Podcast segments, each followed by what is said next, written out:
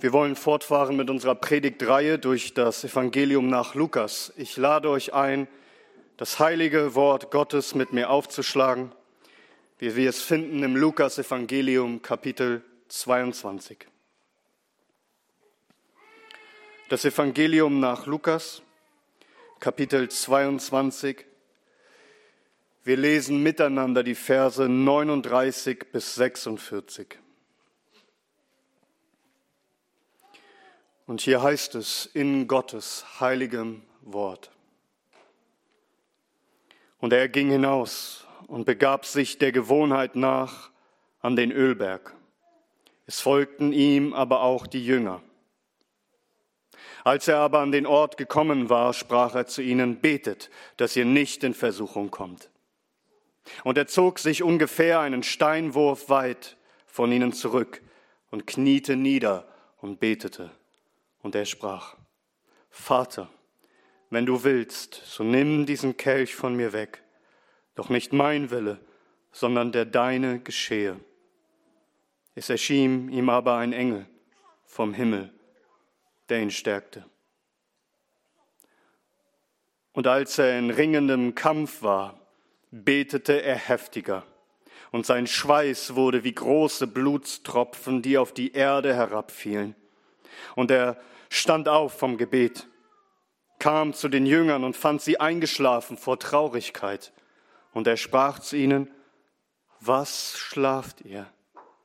Steht auf und betet, damit ihr nicht in Versuchung kommt. Amen. Lasst uns den Namen des Herrn anrufen im Gebet. O Herr, lenke unsere Herzen und unseren ganzen Sinn auf deine Angst und Schmerzen und auf dein Opfer hin. Amen. Nehmt gerne Platz.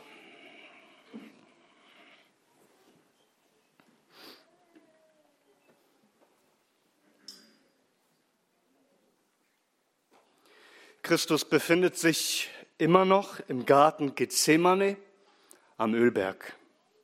Und er befahl seinen Jüngern zu beten, damit sie nicht in die Versuchung eintreten. Und wir haben uns intensiv mit diesem Gebot beschäftigt.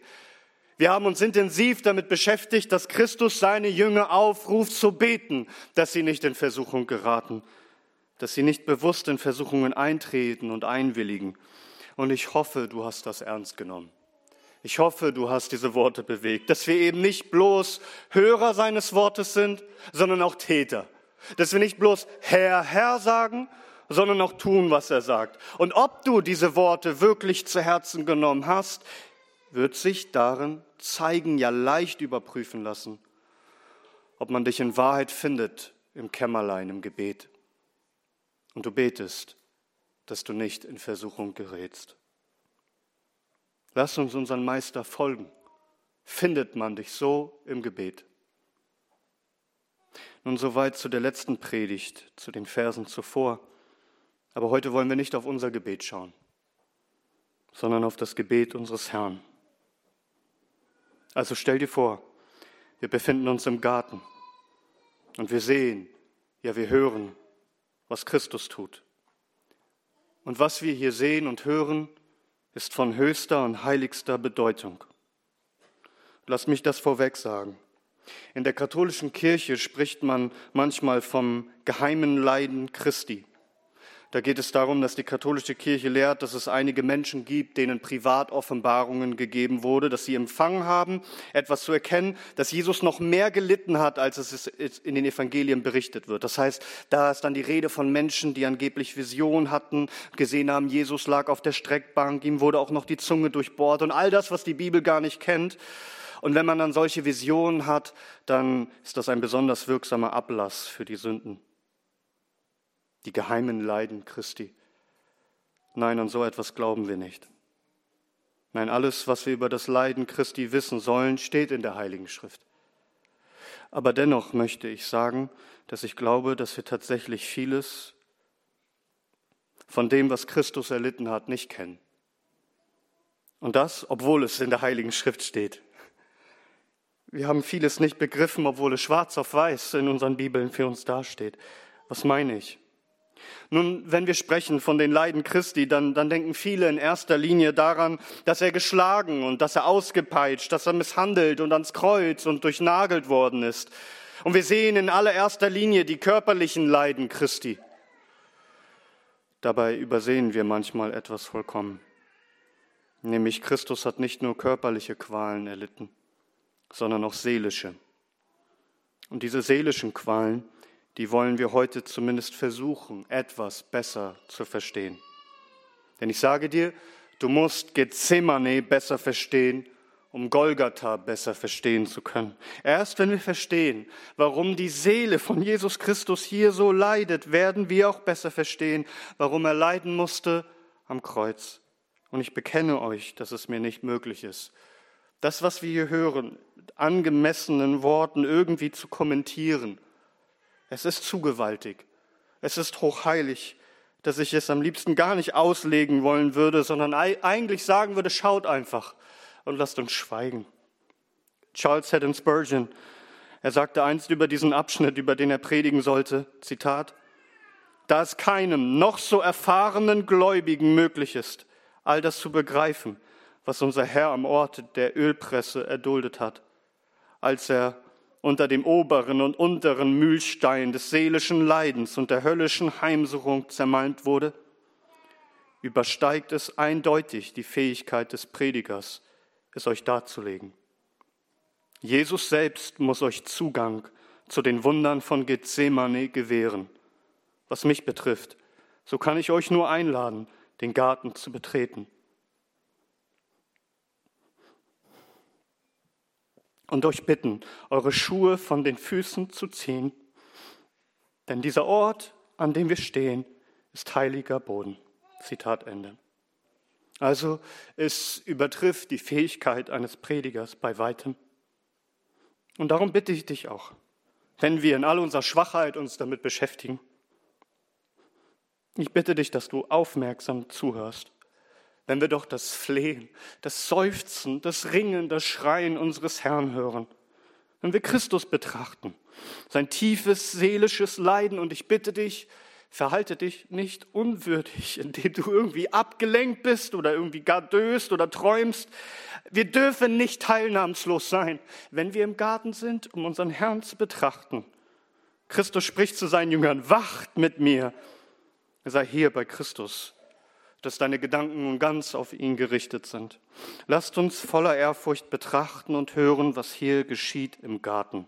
Vers 39. Und er ging hinaus und begab sich der Gewohnheit nach an den Ölberg, es folgten ihn aber auch die Jünger.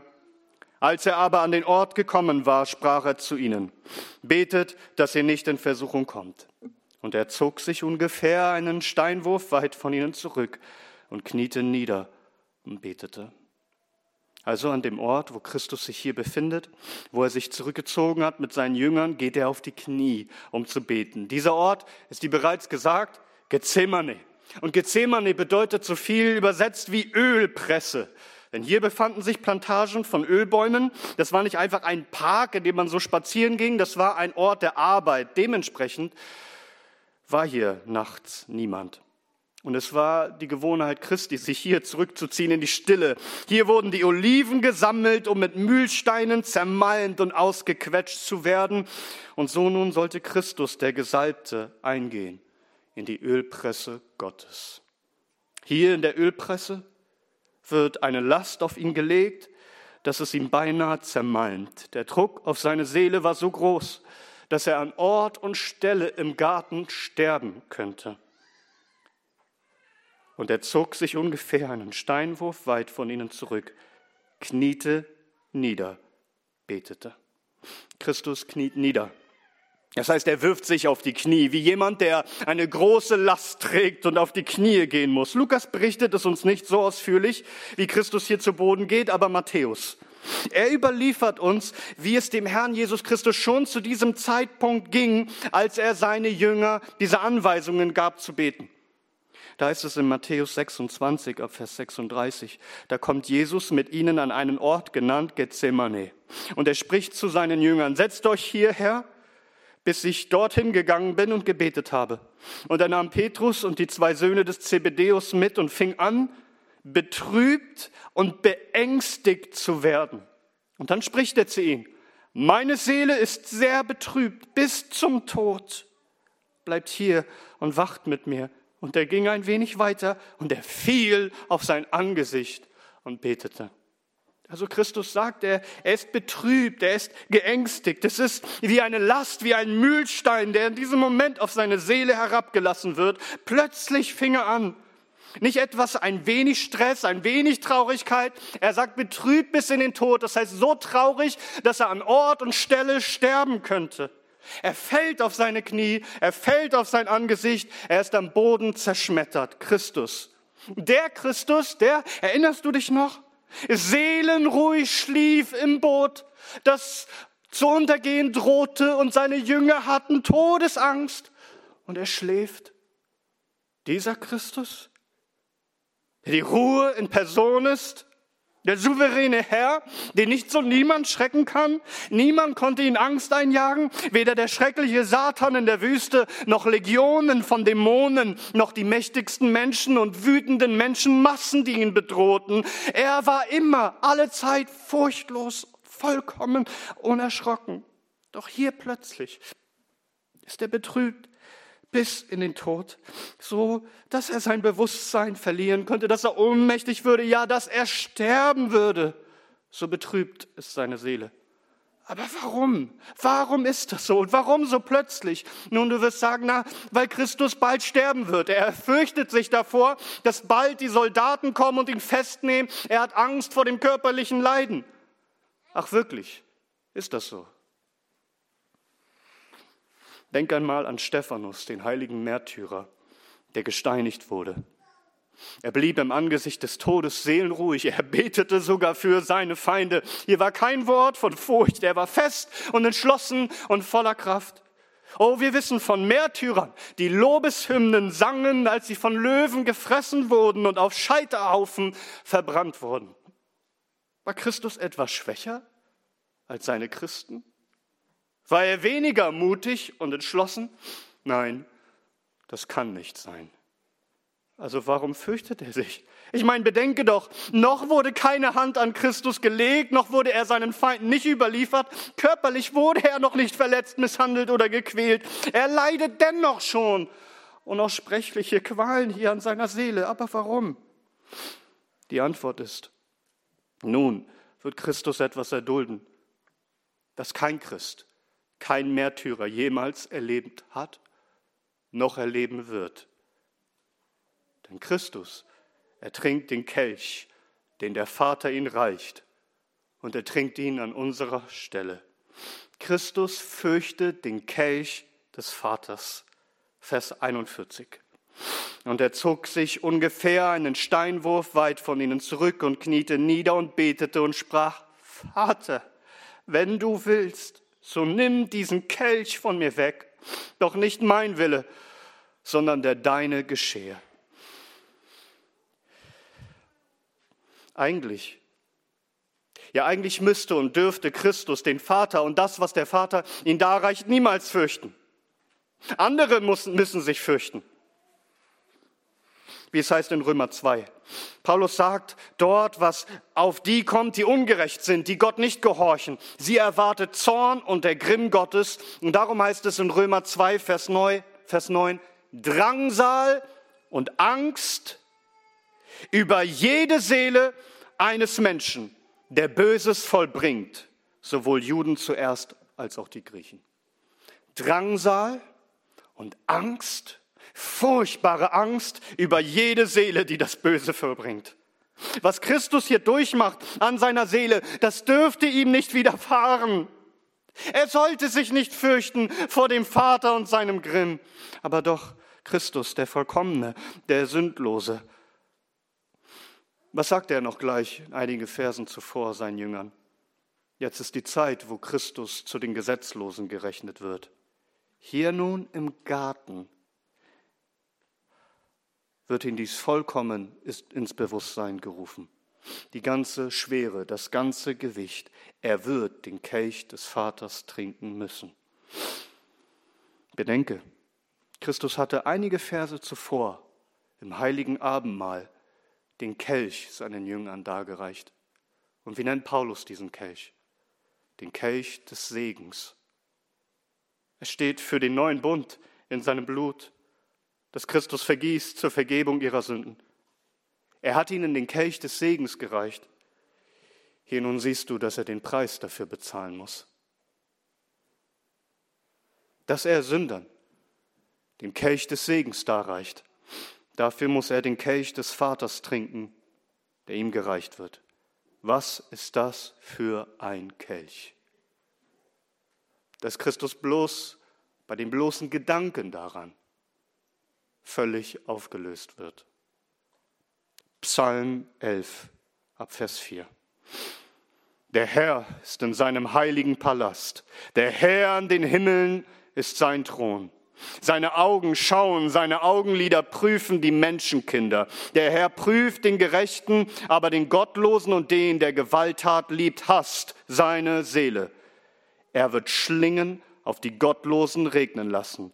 Feuer und Schwefel und Glutwind wird das Teil ihres Bechers sein.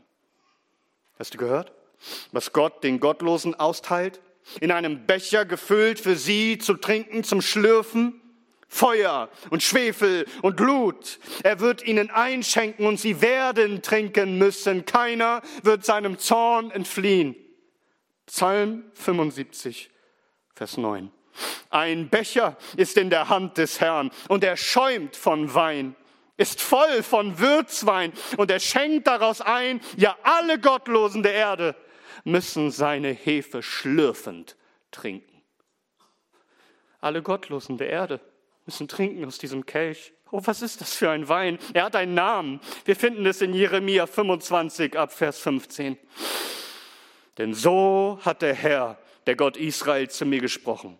Nimm diesen Becher Zornwein aus meiner Hand und gib ihn alle Nationen zu trinken und denen, zu denen ich dich sende, damit sie trinken und taumeln. Der Kelch des Herrn, den er den Gottlosen gibt, ist sein Zornwein. Ein Kelch gefüllt mit brennendem Zorn, gefüllt mit der Hölle, mit Feuer und Schwefel, das Gott den Gottlosen zum Trinken gibt. Auch im Neuen Testament lesen wir von diesem Zornwein. Offenbarung Kapitel 14 ab Vers 9. Wenn jemand das Tier und sein Bild anbetet und als Mahlzeichen annimmt an seine Stirn oder an seine Hand, so wird auch er trinken vom Wein des Grimmes Gottes, der unvermischt im Kelch seines Zornes bereitet ist, und er wird mit Feuer und Schwefel gequält werden von den heiligen Engeln und vor dem Lamm. Und der Rauch ihrer Qualen steigt auf von Ewigkeit zu Ewigkeit, und sie haben keine Ruhe Tag und Nacht. Hier ist die Rede von einem unvermischten Wein. Das heißt, ein Wein ohne Verdünnung, ohne Beifügung von Wasser. Das heißt, ohne Gnade, keine Nachsicht, keine Milderung, keine Zurückhaltung, keine Abschwächung. Nein, in voller Stärke und Kraft der pure und reine Zorn Gottes. Der Wein des Grimmes Gottes, unvermischt im Kelch seines Zornes bereitet. Und so heißt es in Offenbarung 16, Vers 19. Und die große Stadt wurde in drei Teile geteilt und die Städte der Nationen fielen und Babylon, die große, kam ins Gedächtnis vor Gott, dass ihr der Kelch des Weines, des Grimmes seines Zornes gegeben werde. Der Kelch ist der Kelch des Zorns. Und darin befindet sich der Wein des Zorns. Ein Zornkelch, ein Zornwein, der pure Zorn Gottes über die Sünder das, was die ganze Welt verdient, das Gericht des allmächtigen Gottes. Und ich sage dir, nur einer, nur einer hat nicht verdient, diesen Kelch zu trinken, an den der Kelch vorübergehen müsste. Sagt der Vater nicht über seinen Sohn, dies ist mein geliebter Sohn, an dem ich wohlgefallen habe? Seit Anbeginn der Zeit gab es nur einen, an den der Kelch vorübergehen müsste. Christus, der keinen Zorn verdient hat. Doch Christus weiß, er wird diesen Zornkelch des Vaters trinken. Nicht wegen seiner eigenen Schuld, sondern weil er die vertritt, die an ihn glauben, sein Volk, seine Gemeinde und Sündern, die nichts als Zorn verdient haben. Unsere Sünden nimmt er auf sich und damit auch das Strafgericht, das wir verdienen. Und wir ahnen gar nicht, wie übervoll dieser Zorneskelch war. Das heißt, Christus wurde doch für alle Sünden, alle Gläubiger zu allen Zeiten auf einmal bestraft. All die schrecklichen Strafen Gottes für alle Sünden aller Gläubigen aus allen Zeiten, an allen Orten auf einmal. Alles kam auf ihn. Er reicht ihnen den süßen Kelch des Segens und dafür muss er den bitteren Kelch des Zornes Gottes trinken. Und er leert ihn bis zum letzten Tropfen, samt den Bodensatz, samt den Ablagerungen auf dem Boden des gelagerten Weines. Er trinkt auch die Tiefen des Zornes Gottes bis zum letzten Tropfen für uns, dass nichts mehr übrig bleibt.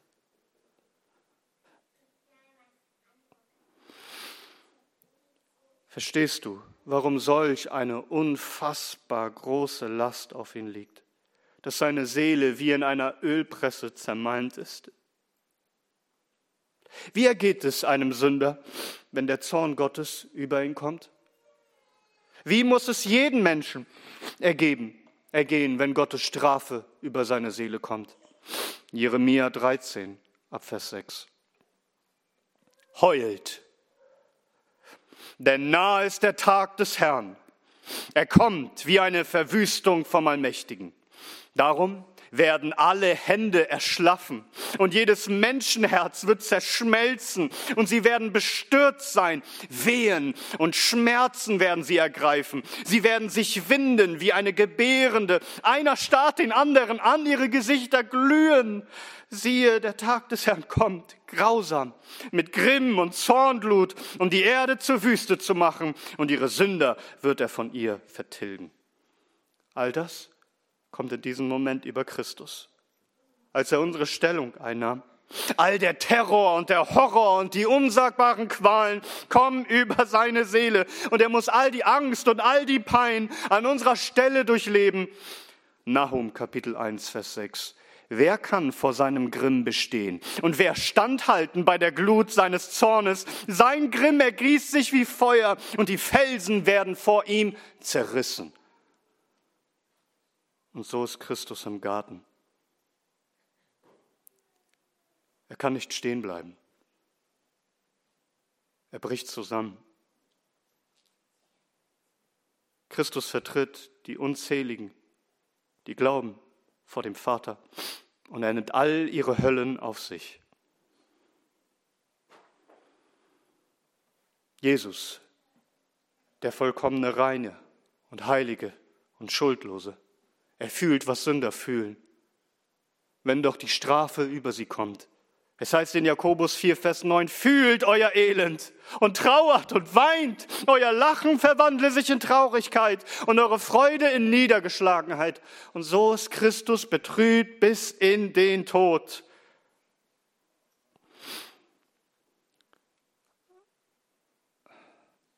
Als Kain den Abel erschlug und Gott ihm seine Strafe ankündigte, sagte Kain zum Herrn, zu groß ist meine Strafe, als dass ich sie tragen könnte. Ein Mann wegen seiner eigenen Schuld kann es schon nicht tragen. Hier ist jemand, der vollkommen unschuldig ist, in ewiger Gemeinschaft und eins mit dem Vater, auf dem der vollkommene Wohlgefallen Gottes ruht. Und er kommt und muss nicht nur für sich, sondern für sie alle die Sünden auf sich nehmen. Bisher hatte Christus immer sehr ruhig und sehr gefasst über seine Leiden gesprochen. Er hat oft seinen Kreuzestod angekündigt. Doch jetzt in diesem Moment bricht der Staudamm. Der ganze Druck und der Schwere der Sünde und des Zornes Gottes kommen in sein Bewusstsein und er fällt nieder im Gebet. Aller Zorn über alle Sünden ist in diesem Kelch. All die Abertausenden von Jahren der schlimmsten Sünden. Denk an Mose, den Totschläger, David, den Ehebrecher und Mörder. Denk an Petrus, den Verleugner, um nur drei Beispiele zu nennen. Alle ihre Sünden, die widerlichsten und schlimmsten. Er trägt sie alle. Auch deine? Auch deine? David konnte sagen im Psalm 23, Du bereitest vor mir einen Tisch angesichts meiner Feinde. Du hast mein Haupt mit Öl gesalbt und mein Becher fließt über. Nur Güte, nur Huld werden mir folgen alle Tage meines Lebens und ich werde wohnen im Hause des Herrn immer da. Christus hat dafür bezahlt, dass der Becher Davids überfließt von Segen. Christus, der Gesalbte, er musste zum Feind Gottes werden. Er musste geschlagen werden, als sei er der Feind Gottes. Darum verwundert es uns nicht, dass Christus betet in Vers 42. Vater, wenn du willst, so nimm diesen Kelch von mir weg. Doch nicht mein Wille, sondern dein Wille geschehe. Nun, manche wundern sich, und sagen, Christus war doch so entschlossen, den Weg zu gehen, um zu leiden, um zu sterben, um sich zu opfern. Warum macht er hier scheinbar so etwas wie ein, einen Rückzieher? Warum bittet er darum, dass möglichst der Kelch doch an ihm vorübergehe? Und manche erklären das, indem sie sagen, Christus war wahrer Gott und wahrer Mensch und der menschliche Wille, er wollte das nicht. Er, er, er, muss hier sozusagen kämpfen gegen seinen menschlichen Willen, weil der Mensch, er fürchtet sich vor dem Leiden, was kommt und, und, darum, und darum muss er es jetzt schaffen, seine menschliche Natur sich unterzuordnen. Ich glaube, das trifft nicht den Punkt. In Wahrheit ist dieses Gebet Christi die einzig richtige und angemessene Reaktion auf das, was kommt. Denn kein Sohn, der den Vater ehrt, wird leichtfertig sagen, gib mir deinen Zorn. Warum? Weil sonst der Sohn den Vater nicht ehren würde. Weil ein vollkommener Sohn sagt, wenn ich eines nicht haben will, Vater, dann deinen Zorn. Ich will deinen Zorn nicht auf mich ziehen. Es geht hier nicht bloß um die menschliche Natur Christi, die Angst vor Leiden und Tod hätte. Hier geht es um den Sohn, den wahren Gott und wahrer Mensch in einem, der nicht den Zorn des Vaters will, der den Vater nicht zum Feind haben will. Denn der Sohn, er liebt den Vater, er ehrt den Vater und wenn er eines nicht will, dann ihm zu missfallen. Natürlich will der, will der, Sohn den Vater nicht zum Feind haben. Natürlich muss es der Wille des Christus sein, dass er nicht den Zorn des Vaters auf sich zieht. Alles andere wäre Verachtung gegenüber dem Vater. Wenn der Sohn eines nicht will und niemals tun würde, dann den Vater zu erzürnen. Er ist der vollkommene Sohn Gottes. Also in Christus ist der Wille, dass er den Zorn des Vaters nicht will und ihn nicht zum Feind haben will. Christus kämpft hier nicht einfach gegen seinen schwachen menschlichen Willen und Fleisch. Nein, das ist die einzig rechte Einstellung des ewigen Sohnes Gottes. Mit dem, was er betet, ehrt er den Vater. Er ist der gehorsame und vollkommene Sohn. Er ehrt den Vater,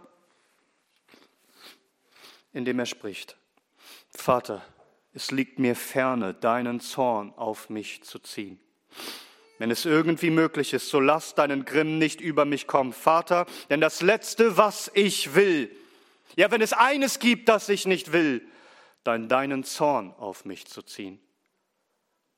Und gleichzeitig ehrt er den Vater, indem er spricht, aber es geschehe, wie du willst, nicht mein Wille, sondern dein Wille geschehe. Der Sohn ehrt dem Vater auch hierin. Vater, es ist dein Wille, dein ewiger Ratschluss, dass mich, deinem geliebten Sohn, dein allmächtiger Zorn treffen soll. Vater, und so geschehe es, wie du es willst. Nichts kann schrecklicher sein für den Sohn. Nichts lehnt er entschiedener ab als das, den Zorn des Vaters auf sich zu ziehen. Und dennoch beugt er sich. Dennoch ergibt er sich in den Willen seines Vaters, in das Gebot seines Vaters. Der Sohn kniet nieder, er wirft sich nieder, das heißt, er beugt sich, er rebelliert nicht, er liefert sich ganz aus und unterwirft sich dem Willen seines Vaters. Er bekräftigt, dass der Vater seinen Willen durchführen soll. Er musste, wie es heißt in Hebräerbrief, Gehorsam lernen, einen Gehorsam, den er nie zuvor ausüben musste. Bereitwillig gehorsam zu sein, den Zorn des Vaters auf sich zu ziehen. Er unterwirft sich ganz. Anders ausgedrückt, der Vater reicht ihm den bitteren Kelch seines Zornes und der Sohn spricht, Vater, nichts liegt mir ferner, als deinen Zorn auf mich zu nehmen. Nichts lehne ich entschiedener ab als deinen Zorn. Aber wenn es dein Wille ist, will ich den Kelch trinken und ihn leeren bis zum letzten Tropfen. Das heißt, Christi Gebet im Garten offenbart uns keinesfalls irgendeine menschliche Unvollkommenheit Christi,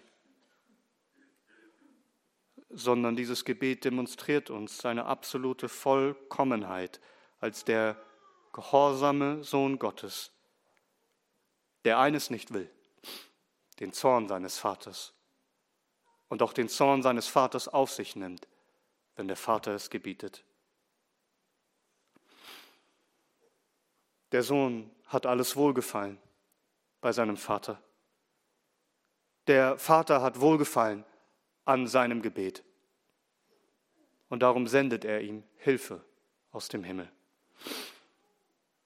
Der Vater sendet ihm einen Engel. Lesen wir ab Vers 42. Und er sprach, Vater, wenn du willst, so nimm diesen Kelch von mir weg. Doch nicht mein Wille, sondern der deine geschehe. Es erschien aber ein Engel vom Himmel, der ihn stärkte. Gott der Vater befreit seinen Sohn nicht von dem Kelch und von dem Zorn und von dem Leid, was über ihn kommen soll, aber er steht seinem Sohn bei, diesen Weg zu gehen. Der Vater sendet ihm Hilfe, Stärkung, denn da war kein Jünger, der ihm gestärkt hat.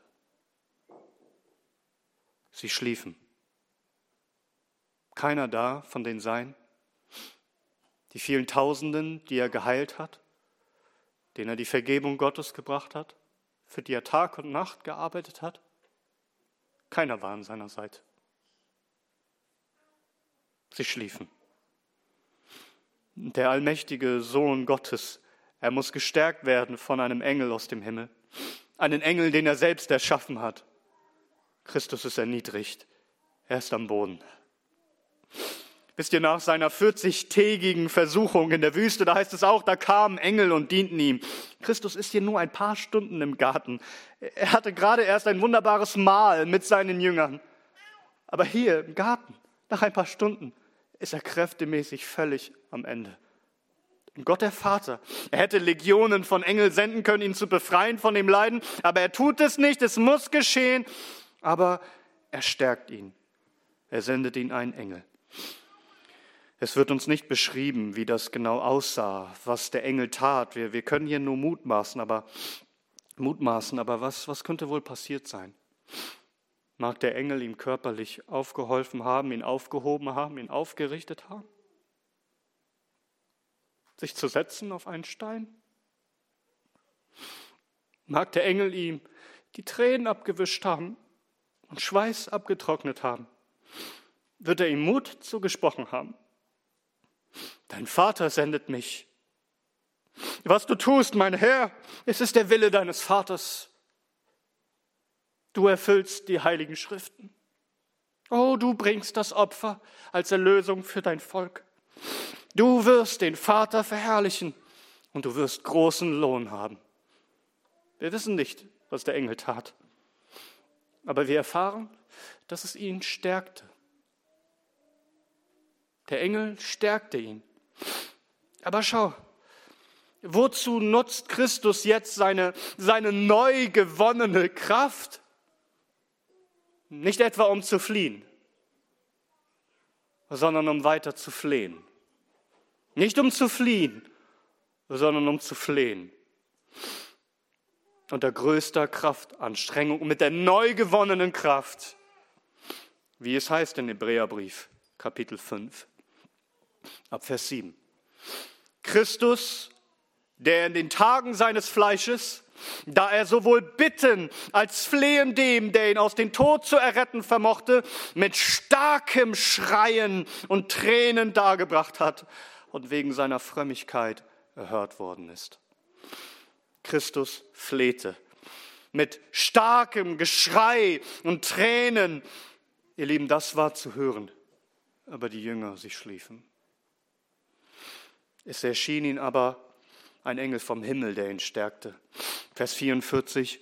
Und als er im ringenden Kampf war, betete er heftiger, und sein Schweiß wurde wie große Blutstropfen, die auf die Erde herabfielen. Also mit dieser neu gewonnenen Kraft betet er weiter. Und sein Gebet wird zu einem Gebetskampf, zu einem Ringen. Es wird immer heftiger. Es liegt solch ein Druck auf ihm, dass er förmlich wie eine Olive in der Olivenpresse zerquetscht wird, ausgepresst wird. Und bedenke, es war abends, es war nachts. Er befindet sich unterm freien Himmel. Es ist kühl, er liegt auf einem kalten Boden. Und dennoch hat er heftige Schweißausbrüche, wie unter größter Hitze in der Wüste.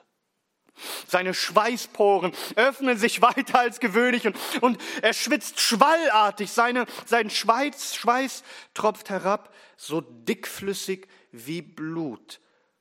Manche denken, es handelt sich hier um, um Hemetrose, also um Blutschweiß, dieses Phänomen, das bei größter Angst oder Tod, ja, bei Todesangst unter höchster Anspannung, da können Äderchen platzen und Blut wird, wird im Schweiß ausgeschieden.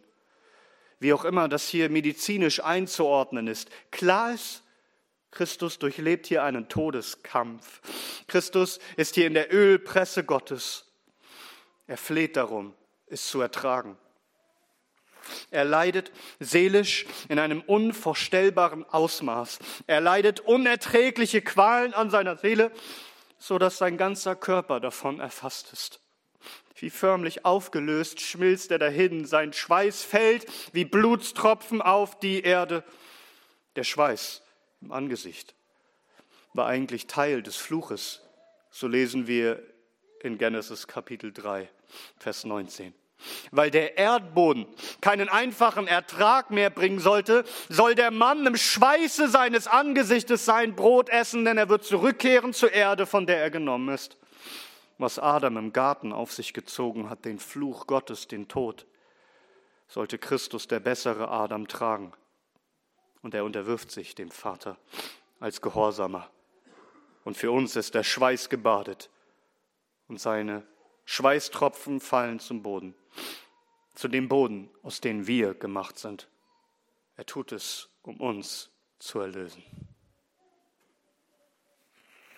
Wie wir heute Morgen gehört haben, Philippa Kapitel 2, ab Vers 5. Denn diese Gesinnung sei in euch, die auch in Christus Jesus war der, da er in Gestalt Gottes war, es nicht für einen Raub achtete, Gott leicht zu sein, sondern sich selbst zu nichts machte und Knechtsgestalt annahm, indem er in Gleichheit der Menschen geworden ist und in seiner Gestalt wie ein Mensch erfunden, sich selbst erniedrigte, indem er gehorsam wurde bis zum Tod, ja zum Tod am Kreuz der gehorsame Sohn Gottes. Er trinkt den bitteren Kelch des Fluches, um uns den süßen Kelch des Segens genießen zu lassen. Siehst du Christus? Hörst du sein Schreien? Ist dein Herz ergriffen von diesem Mann der Schmerzen? Weißt du, und jetzt kommen Prediger und sagen, siehst du, Christus ist uns solch ein Vorbild im Gebet. Auch du solltest dringen und schwitzen im Gebet. Wenn du Not hast, solltest du so wie Christus beten im Garten Gethsemane. Denn auch wir kennen alle solche Kämpfe. Nein. Nein. Keiner von uns kennt diesen Kampf. Keiner. Niemand von uns wird jemals solche Kämpfe zu durchstehen haben. Wir sind nicht die Helden in dieser Geschichte. Willst du wissen, was wir sind? Was, was wir tun und was wir zustande bringen? Vers 45. Und er stand auf vom Gebet, kam zu den Jüngern und fand sie eingeschlafen vor Traurigkeit. Und er sprach zu ihnen, was schlaft ihr? Steht auf und betet, damit ihr nicht in Versuchung kommt. Siehst du den großen Kontrast? Der betende Herr und die schlafenden Jünger. Die Jünger waren auch traurig, Christus sagte ihnen, dass er sterben würde, dass sogar Petrus ihn verleugnen würde. Sie haben das alles nicht richtig begreifen können, sie waren aber traurig und vor Koma schliefen sie ein, hoffnungslos. Christus war so zu Tode traurig, dass er fast umgekommen ist im Garten, aber er ließ sich von seinem Vater stärken und stand auf, seinen Willen zu tun. Sie hingegen versanken in ihrer Traurigkeit und schliefen ein, so ganz unbeteiligt während er sich ganz für sie hingibt. Das sind wir. Das sind wir. Er schreit und wir schnarchen. Er ist in Schmerzen versunken und wir dösen. Wir sind im Schlaf versunken. Nein, wir sind nicht die Helden dieser Geschichte. Er ist es und er allein. Er ist es, von dem geschrieben steht in Hebräer 10. Darum, als er in die Welt kommt, spricht er, Schlachtopfer und Speiseopfer hast du nicht gewollt, einen Leib hast du mir gegeben. An Brandopfern und Opfern für die Sünde hast du kein Wohlgefallen gefunden. Da sprach ich, siehe, ich komme. In der Rolle des Buches steht von mir geschrieben, um deinen Willen, o oh Gott, zu tun. Siehst du ihn, den Vollkommenen, o oh den Sohn Gottes, der den Willen des Vaters ausführt, der sich selbst zu seinem Knecht macht und ihm gehorcht, damit er uns den süßen Kelch des Segens gebe. Lehrt er den bitteren Kelch des Fluches, des Zornes, des Grimmes Gottes, des Allmächtigen, bis zur Neige, bis zum letzten Tropfen. Glaubst du das? Glaubst du, dass er dich vertreten hat? Glaubst du, dass er den Kelch an deiner Stelle getrunken hat? Glaubst du das? Dann, wenn du es nicht glaubst und wenn er dich nicht vertreten hat, es heißt in Johannes Kapitel 3, Vers 36, wer an den Sohn glaubt, hat das ewige Leben. Wer aber dem Sohn nicht gehorcht, wird das Leben nicht sehen, sondern der Zorn Gottes bleibt auf ihm, bleibend in alle Ewigkeit. Oh, willst du nicht heute kommen zu diesem Christus? Und Vergebung deiner Schuld finden, weil er den Kelch des Zornes Gottes an deiner Stelle getragen hat, getrunken hat, auf sich genommen hat. Oh, willst du dieses Opfer ablehnen? Willst du den verschmähen, der so gelitten hat? Und willst ihn als gemein und nichtig erachten und an ihn vorübergehen, der, an dem der Kelch des Zornes Gottes nicht vorüberging, um zu retten? Wo es heißt in 1. Thessalonicher 5, Vers 9, denn Gott hat uns nicht zum Zorn bestimmt, sondern zum, zum Erlangen des Heils durch unseren Herrn Jesus Christus, der für uns gestorben ist. O Römer 5, Vers 9. Vielmehr nun, da wir jetzt durch sein Blut gerechtfertigt sind, werden wir durch ihn vom Zorn gerettet werden. Glaubst du das? Wo weißt du das? Von ganzem Herzen begreifst du das, was er getan hat an unserer Stadt. All das, damit wir nicht verängstigt, blut, schwitzend, gefoltert, hingerichtet, von Gott verlassen, unter den Qualen des Zornes Gottes, des Allmächtigen eingehen in die ewige Hölle, sondern eingehen in die ewige Herrlichkeit und ewige Freude 1. Johannes Kapitel 4, ab Vers 9. Hierin ist die Liebe Gottes zu uns offenbart worden, dass Gott seinen eingeborenen Sohn in die Welt gesandt hat, damit wir durch ihn leben möchten. Hierin ist die Liebe, nicht, dass wir Gott geliebt haben, sondern dass er uns geliebt und seinen eigenen Sohn gesandt hat als seine Sühnung für unsere Sünden. Vers 17. Hierin ist die Liebe bei uns vollendet worden, dass wir Freimütigkeit haben am Tag des Gerichts, denn wie er ist, sind auch wir in dieser Welt. Hör mal, Furcht ist nicht in der Liebe. sondern die vollkommene Liebe treibt die Furcht aus. Denn die Furcht hat es mit Strafe zu tun. Wer sich aber fürchtet, ist nicht vollendet in der Liebe. Wir lieben, weil er uns zuerst geliebt hat. Hat dich diese Liebe ergriffen, dass du nicht mehr diese Furcht durchmachen musst, die Christus erlebt hat?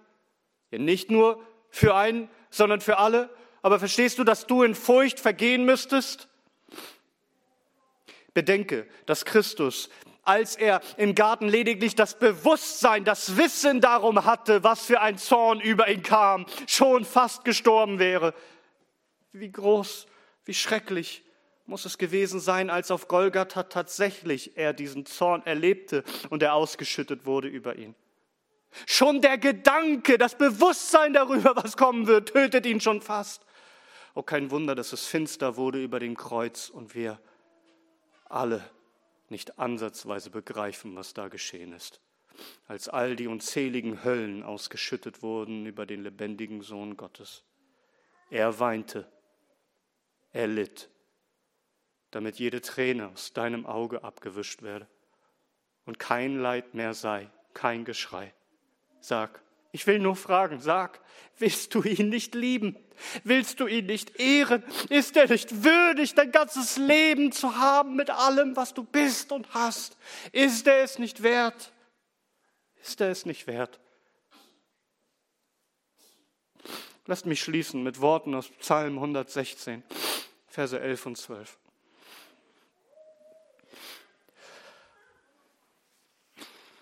Wie soll ich dem Herrn vergelten?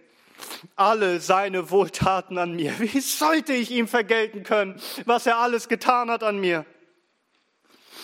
Den Heilsbecher will ich erheben und den Namen des Herrn anrufen.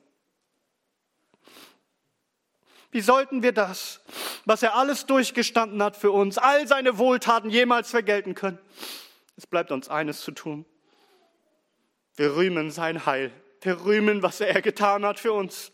Und wir rufen seinen Namen an. Wir rühmen ihn. Denn gepriesen sei unser Held, unser König, unser mächtiger Erlöser, der für uns kämpfte, ring und siegte. Nicht uns, Herr, nicht uns, sondern deinem Namen sei die Ehre von Ewigkeit zu Ewigkeit. Amen.